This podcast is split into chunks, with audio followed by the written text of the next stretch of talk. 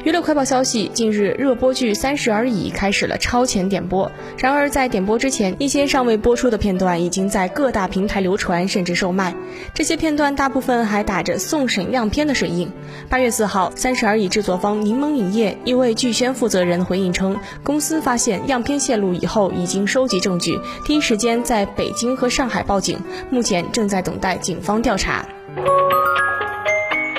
近日，奚梦瑶宣布复工，在社交平台上晒出了自拍美照。她一头微卷长发，用粉色发卡别住刘海，少女感十足。她发文称要紧跟工作狂魔摩羯座的步伐，也就是何猷君的脚步。之前，奚梦瑶曾多次吐槽何猷君是工作狂魔，经常工作到凌晨。对此，何猷君转发了奚梦瑶的动态，并配文：“你美成这样，说生过孩子都没人信好吗？”还配了个爱心的表情，狂撒狗粮。网友在下方无奈留言：“好啦，知道啦。”你老婆最美啦。